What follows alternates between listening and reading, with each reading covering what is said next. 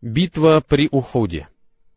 Мекка кипела гневом на мусульман, что было вызвано горечью поражения и гибелью ее лучших воинов и знатных людей. Мекканцы были охвачены жаждой мести, однако курайшиты запрещали оплакивать убитых и не давали людям сразу же отдавать выкуп за пленных, чтобы мусульмане не поняли, до какой степени они были опечалены. После битвы при Бадре Курайшиты договорились между собой начать против мусульман широкомасштабную войну, надеясь ее помощью дать выход своему гневу и ненависти, и стали готовиться к большому сражению. Наибольшую активность и рвение в подготовке этого сражения проявили Экрима бин Абу Джахаль, Саффан бин Умайя, Абу Суфьян бин Харб и Абдуллах бин Абу Рабиа.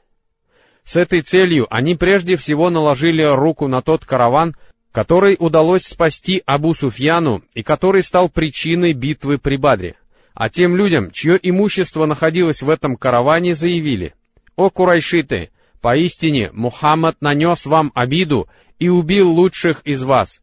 Так помогите же нам этим имуществом вести против него войну, и, может быть, мы сумеем отомстить ему». Они ответили согласием и продали оценивавшееся в 50 тысяч динаров имущество, которое перевозило тысячи верблюдов, о чем Аллах Всевышний не спаслал такой аят. Поистине, те, кто не уверовал, расходуют свое имущество, чтобы отвращать людей от пути Аллаха, и они будут продолжать расходовать его, потом станут они испытывать сожаление, а потом будут побеждены, те же, кто не уверовал, будут собраны в аду. 36 аят Сура Добыча. После этого они стали призывать добровольцев, желающих принять участие в походе на мусульман, и обращаться к племенам Ахабиш, Кинана и жителям Тихамы, всячески побуждая их к этому. Сафан бин Умайя даже привлек к этому попавшего в плен в битве при Бадре поэта Абу Иззу, которому посланник Аллаха, салаллаху алейхи вассалям, оказал милость, отпустив его на свободу без выкупа, в обмен на обещание ничего не предпринимать против него. Сафан подбил этого поэта на то, чтобы он подстрекал племена против мусульман, пообещав ему озолотить его, если тот вернется из похода живым, а если нет, позаботиться о его дочерях. И Абу Айза стал подстрекать на это племена своими стихами, разжигавшими в людях гнев. Кроме того, курайшиты привели к этому и другого поэта по имени Мусавир бин Абд Манаф аль-Джумахи. Активнее всех подстрекал людей против мусульман Абу Суфьян, который вернулся из похода Савиха, не только не достигнув своей цели, но и лишившись значительной части взятых им с собой в этот поход припасов.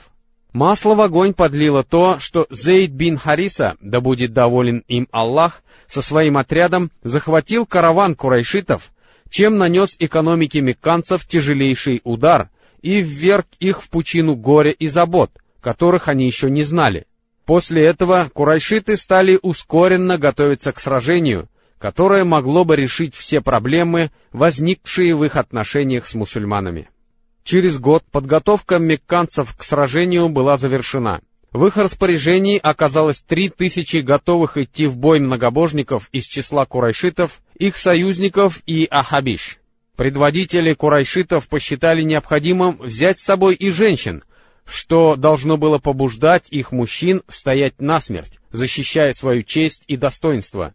Этих женщин было пятнадцать. У курайшитов было три тысячи верблюдов, Двести всадников, которые все время пути не садились на своих коней, курайшиты хотели поберечь силы своих коней, и семьсот панцирей. Общее руководство войсками осуществлял Абу Суфьян бин Харб, кавалерией командовал Халид бин Аль-Валид, которому помогал Икрима бин Абу Джахаль, а знаменосцами назначили людей из рода Бану Абд-Аддар. Полностью подготовившись к походу, мекканское войско двинулось на Медину.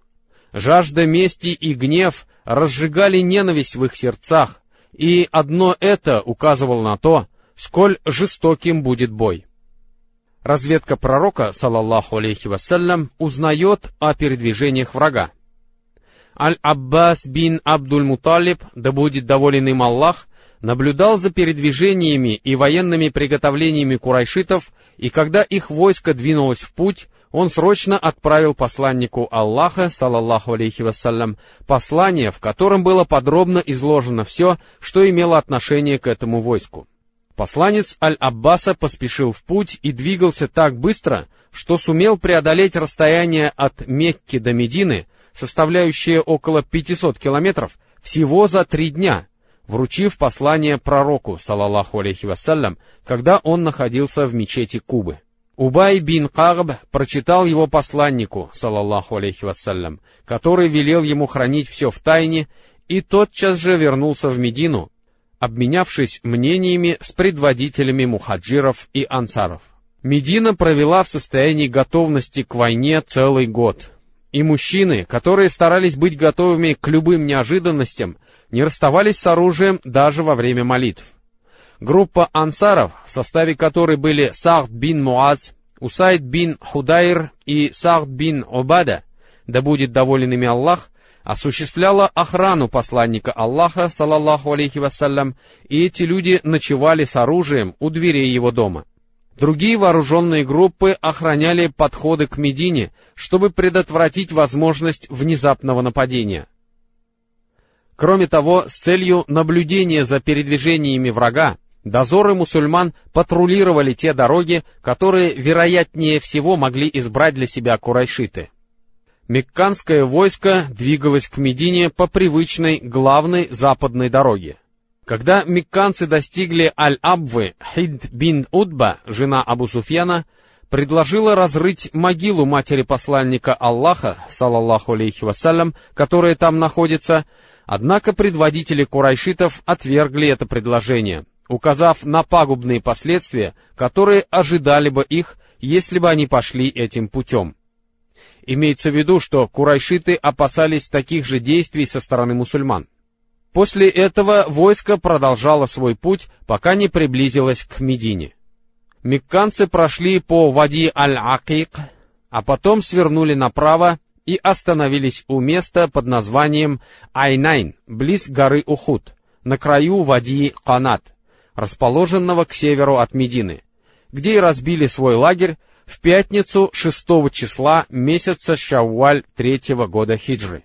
Разведчики мединцев постоянно доставляли все новые и новые донесения, последние из которых касалось лагеря курайшитов. После этого посланник Аллаха, салаллаху алейхи вассалям, созвал высший военный совет, в ходе которого состоялся обмен мнениями относительно создавшегося положения. Пророк, салаллаху алейхи вассалям, сообщил собравшимся о сне, который он видел, сказав, Поистине, клянусь Аллахом, я видел нечто благое, имея в виду, что видение посланника Аллаха, салаллаху алейхи вассалям, было истинным.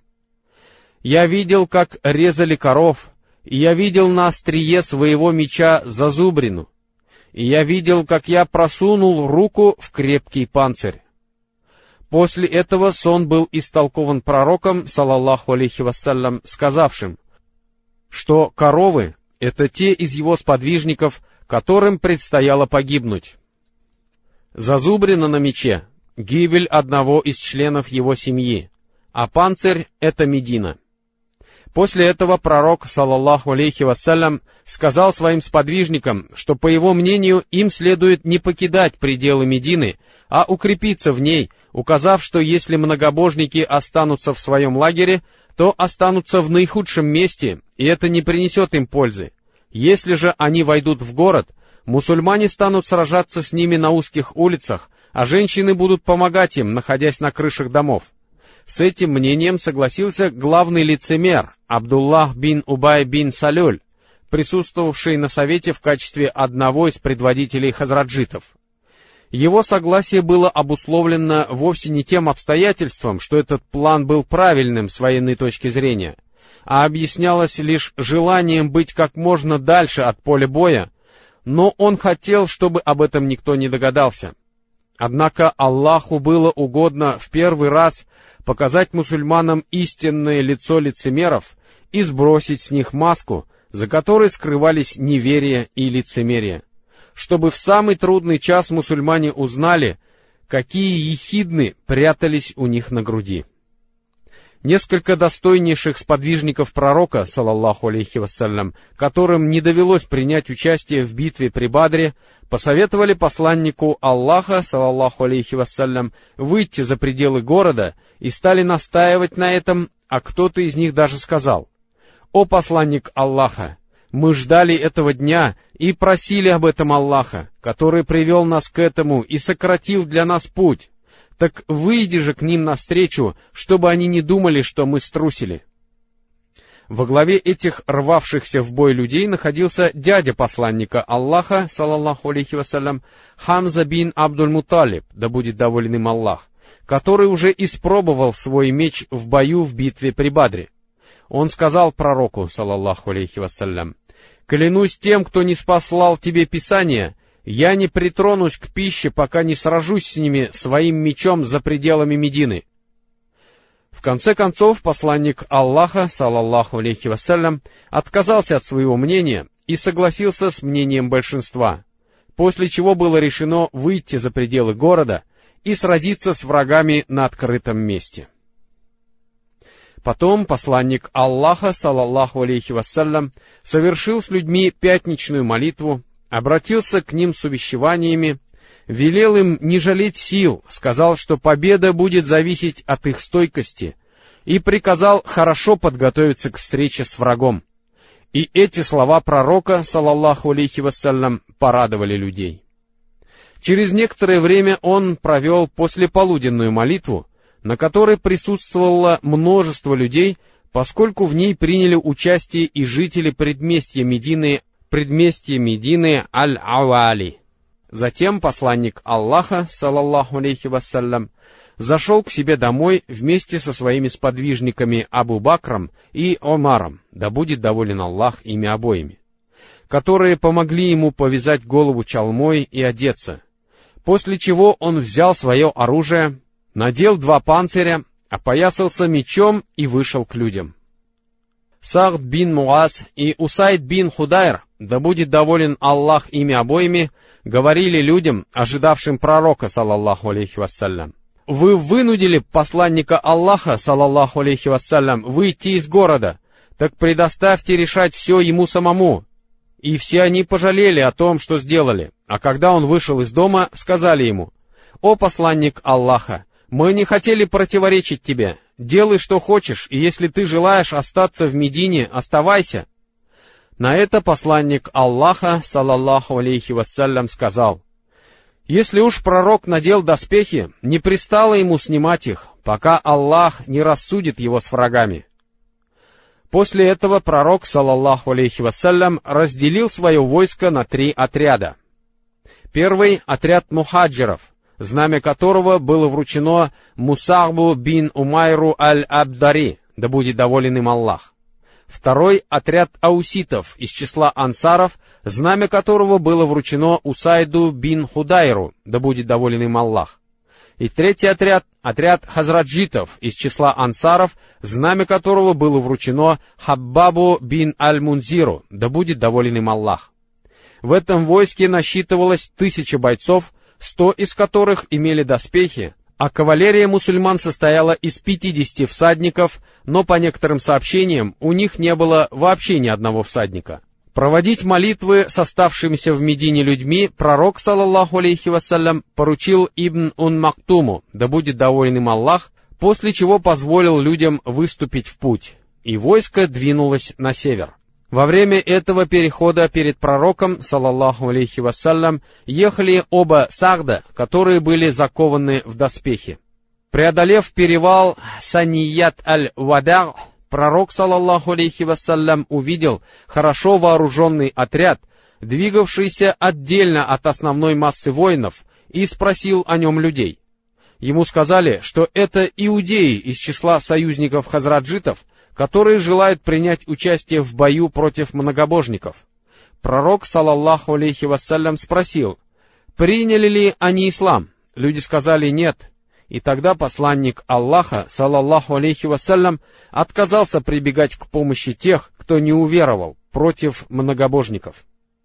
Смотр войск — Достигнув места под названием Шайхан, пророк, салаллаху алейхи вассалям, произвел смотр своего войска, вернув назад тех, кого он посчитал слишком молодыми и неспособными участвовать в сражении.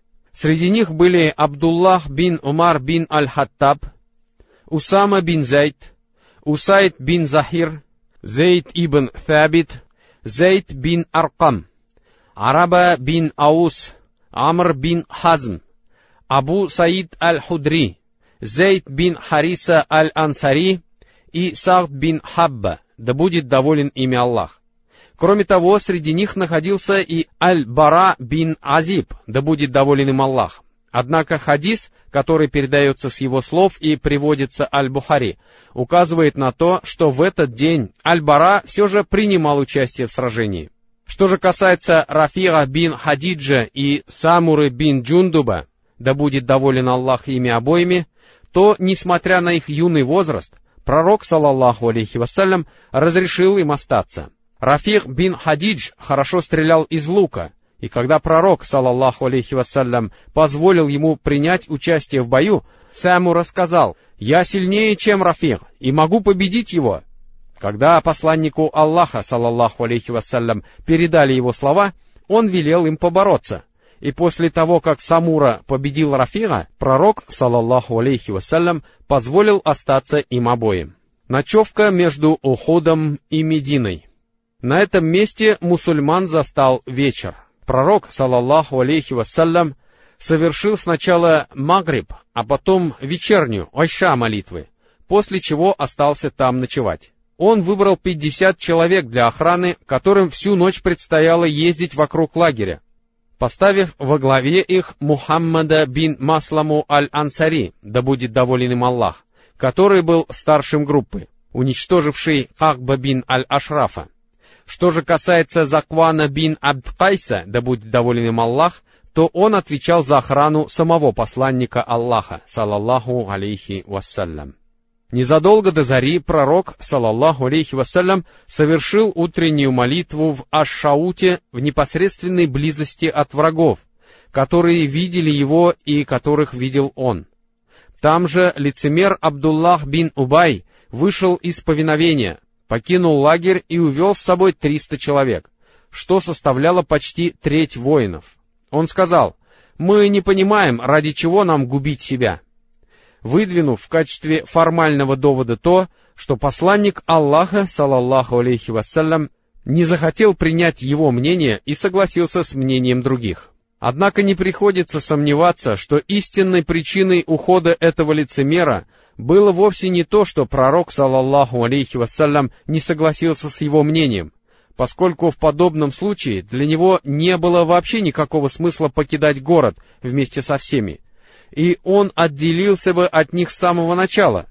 Главная его цель состояла в том, чтобы в этих крайних обстоятельствах вызвать смятение и расстройство в рядах мусульман на глазах противника — увести от пророка основную часть воинов и тем самым понизить моральный дух оставшихся, при виде чего их враги непременно бы воодушевились. Все это должно было привести к быстрому уничтожению пророка и его верных сподвижников, после чего этот лицемер и его товарищи снова получили бы возможность главенствовать в Медине. И Убаю действительно почти удалось осуществить часть того, к чему он стремился. Так, например, представители родов Бану Хариса из числа ауситов и Бану Салама из числа хазраджитов решили, что все потеряно, однако, несмотря на то, что они поддались панике и уже решили отступить, Аллах укрепил их, и о них Аллах Всевышний сказал так. «Вспомни, как две группы из вас были готовы смолодушничать, но Аллах был их покровителем, и на Аллаха пусть уповают верующие. 122 аят, сура семейства Имрана. Отец Джабира бин Абдуллаха, Абдуллах бин Харам, да будет доволен Аллах ими обоими, попытался напомнить этим лицемерам о том, как они должны были вести себя в подобных обстоятельствах, и последовал за ними, порицая их, побуждая вернуться и говоря, «Идите и сражайтесь на пути Аллаха, или хотя бы защищайтесь». На что они отвечали, Если узнаем мы, что вы станете сражаться, то никогда не вернемся. И тогда Абдуллах бин Харам покинул их со словами, «Да удалит вас Аллах от себя, о враги Аллаха, и да избавит Он от необходимости в вас своего пророка». Об этих лицемерах Аллах Всевышний сказал так. «Чтобы узнал Он лицемерных, им было сказано, идите и сражайтесь на пути Аллаха, или хотя бы защищайтесь. На что они сказали, если бы умели мы сражаться, то обязательно последовали бы за вами. В тот день были они ближе к неверию, чем к вере. Они говорят своими устами то, чего нет в их сердцах, Аллах лучше всех знает о том, что они скрывают. 167 аят семейства Имрана. После отказа лицемеров повиноваться и их ухода, пророк, салаллаху алейхи вассалям, вместе с оставшимися семьюстами воинов продолжал двигаться на врагов, лагерь которых во многих местах перекрывал собой дороги, ведущие к уходу. Посланник Аллаха, салаллаху алейхи вассалям, спросил, «Кто приведет нас поближе к ним так, чтобы мы с ними пока не встретились?» Абу Хайсама, да будет доволен им Аллах, отозвался, «Я, у посланника Аллаха». Он повел мусульман по короткому пути, проходившему по Харре рода Бану Хариса и их земельным участкам, и мусульмане обошли многобожников с востока. Двигаясь по этому пути, воины прошли по участку слепца Марбага Кайзи, который относился к числу лицемеров. Почувствовав, что рядом проходят воины, он поднялся со своего места и начал бросать в лица мусульман землей, говоря, «Я не разрешаю тебе ходить на мой участок, даже если ты и посланник Аллаха». Люди хотели убить его, но пророк, саллаллаху алейхи вассалям, сказал, «Не убивайте его, ибо слепы и сердце его, и глаза». Посланник Аллаха, саллаллаху алейхи вассалям, продолжал движение, пока не остановился в одном из ущелий горы Ухуд, на склоне Вади, где разбил свой лагерь, повернувшись в сторону Медины и оставив Ухуд позади себя. Таким образом, вражеское войско оказалось между Мединой и мусульманами. План обороны. Там посланник Аллаха, салаллаху алейхи вассалям, подготовил свое войско и выстроил его в боевые порядки. Из числа воинов он отобрал отряд искусных лучников в составе 50 человек, поставив во главе его Абдуллаха бин Джубайра бин Ан-Нугмана аль-Ансари, аль-Ауси аль-Бадри, да будет доволен им Аллах. Пророк, салаллаху алейхи вассалям, приказал им сосредоточиться на склонах горы, стоящей на южном краю Вади Канат, и впоследствии получившей название Джабаль ар-Румат — гора лучников. Эта гора находилась к юго-востоку от лагеря мусульман на расстоянии примерно 150 метров от их пункта управления. Цель этого разъяснил сам посланник Аллаха, салаллаху алейхи вассалям, который обратился к этим лучникам и сказал их командиру, «Отгоняйте конников стрелами, чтобы они не зашли к нам в тыл. Оставайтесь на своем месте независимо от того, побеждать мы будем или проигрывать, а мы будем знать, что с твоей стороны на нас не нападут. Затем посланник Аллаха, салаллаху алейхи вассалям, обратился к лучникам. «Защищайте нас сзади и не приходите к нам на помощь, даже если увидите, что нас будут убивать. Если же вы увидите, что мы захватили добычу, не присоединяйтесь к нам». В той версии этого сообщения, которую приводит Аль-Бухари, говорится, что пророк, салаллаху алейхи вассалям, сказал, «И если увидите вы, что мы разбили этих людей, не уходите отсюда, пока я не пришлю к вам гонца». Поставив этот отряд на горе и отдав столь строгие приказы, посланник Аллаха, салаллаху алейхи вассалям, закрыл для кавалерии многобожников единственный путь, которым они могли воспользоваться для нападения на мусульман сзади и начать их обход и окружение. Что же касается прочих частей войска, то командовать правым крылом пророк, салаллаху алейхи вассалям, назначил Аль-Мунзира бин Амра, а левым — Аз-Зубайра бин Аль-Ауама, помогать которому было велено Аль-Микдаду бин Аль-Асваду, да будет доволен ими Аллах. а Зубайр должен был сдерживать атаки кавалерии мекканцев под командованием Халида бин Аль-Валида, в первые ряды мусульман были поставлены лучшие воины, известные своим мужеством и отвагой и стоившие тысяч других. Это был мудрый и точный план, в котором нашла свое выражение гениальность пророка, салаллаху алейхи вассалям, как военачальника, и никакой другой военачальник, каким бы выдающимся способностями он не обладал, не смог бы разработать более точный и мудрый план. Пророк, салаллаху алейхи вассалям, занял на поле боя наилучшую позицию, несмотря на то, что пришел туда позже врага. Справа и сзади его силы были защищены горами, а слева и с тыла он перекрыл единственный путь нападения на свои войска во время боя. Свой лагерь он устроил на возвышенности, что само по себе могло служить мусульманам защитой в случае поражения и избавляло их от необходимости бегства, в результате которого они могли бы попасть в руки преследующего их врага и оказаться в плену. Кроме того, это позволяло нанести врагам тяжелые потери, если бы они вздумали занять его лагерь и приблизиться к нему. С другой стороны, его действия вынудили врагов занять позиции в низине, в результате чего в случае победы им было бы весьма затруднительно воспользоваться ее плодами, а в случае поражения им было бы также трудно уйти от преследования мусульман.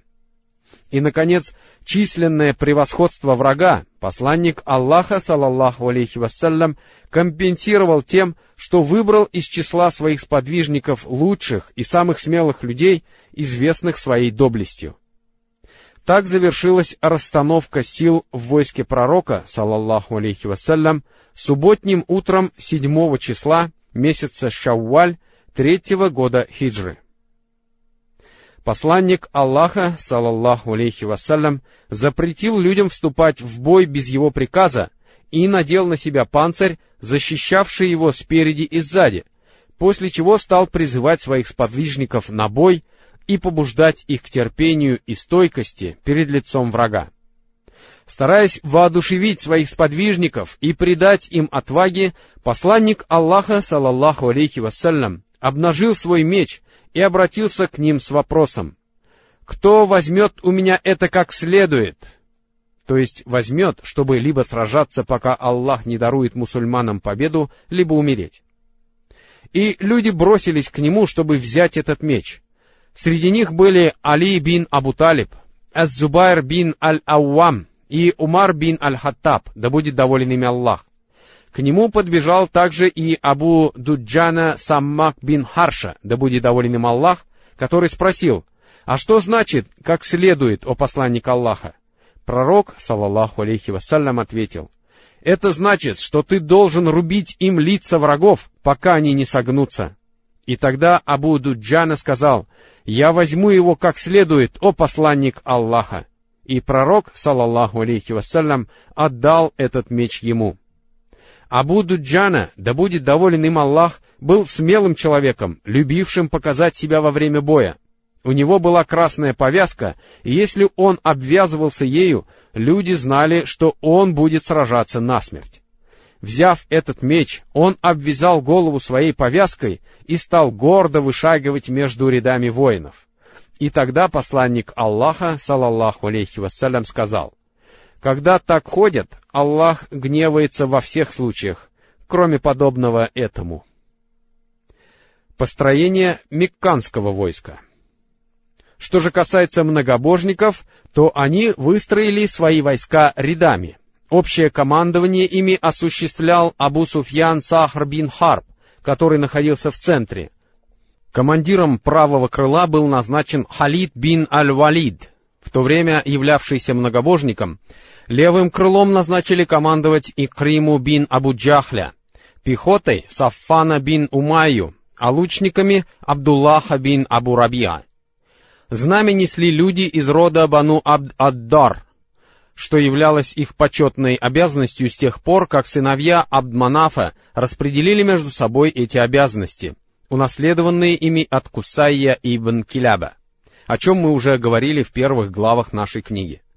В соответствии с передававшимися из поколения в поколение традициями, никто не мог претендовать на место знаменосца, кроме представителей этого рода. Однако Абу Суфьян, который являлся главнокомандующим, напомнил им о поражении курайшитов при Бадре, когда их знаменосец Аннадр бин Аль-Харис попал в плен, и, желая разжечь в них гнев и ярость, сказал им, «О, Бану Абдеддар! В день Бадра наше знамя было у вас, и нас постигло то, о чем вам известно. В первую очередь атаки ведутся на знамена, и пока их держат высоко, продолжают держаться и воины, а поэтому вы должны либо защищать наше знамя, либо отдать нам его, и мы вас от него избавим.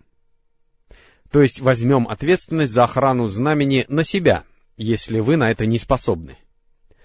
Абу Суфьяну удалось достичь своей цели, так как, услышав его слова, люди из рода Бану Абдар впали в сильнейший гнев, чуть не набросились на него и стали угрожать ему, говоря, «Так ты хочешь, чтобы мы отдали тебе наше знамя?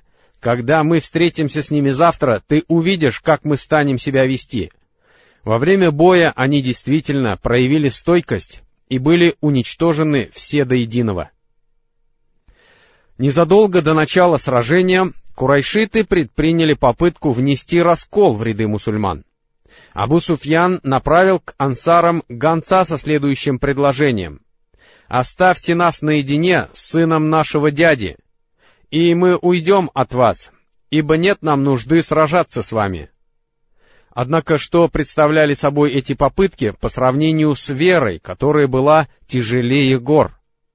Ансары дали ему резкий ответ и заставили Абу Суфьяна услышать то, что ему не понравилось. Между тем подошло время начала битвы, и войска стали сближаться. В этот момент курайшиты предприняли еще одну попытку, преследуя все ту же цель. К ним явился предатель Абу Амир, которого звали Абд Амар бин Сайфи.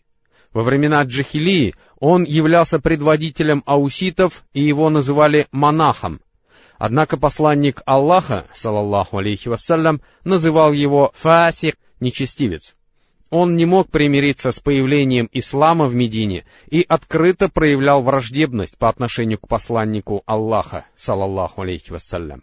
В свое время этот человек покинул Медину, явился к курайшитам и стал подстрекать их против посланника Аллаха, саллаллаху алейхи вассалям, побуждая их сразиться с ним и пообещав им, что если его соплеменники увидят его, то прислушаются к нему, что он скажет, и присоединятся к нему.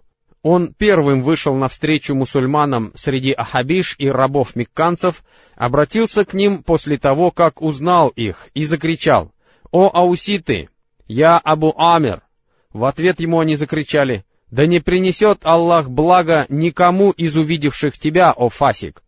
Он сказал, «После моего ухода моих соплеменников постигло зло». А когда начался бой, он яростно сражался с ними и закидывал их камнями.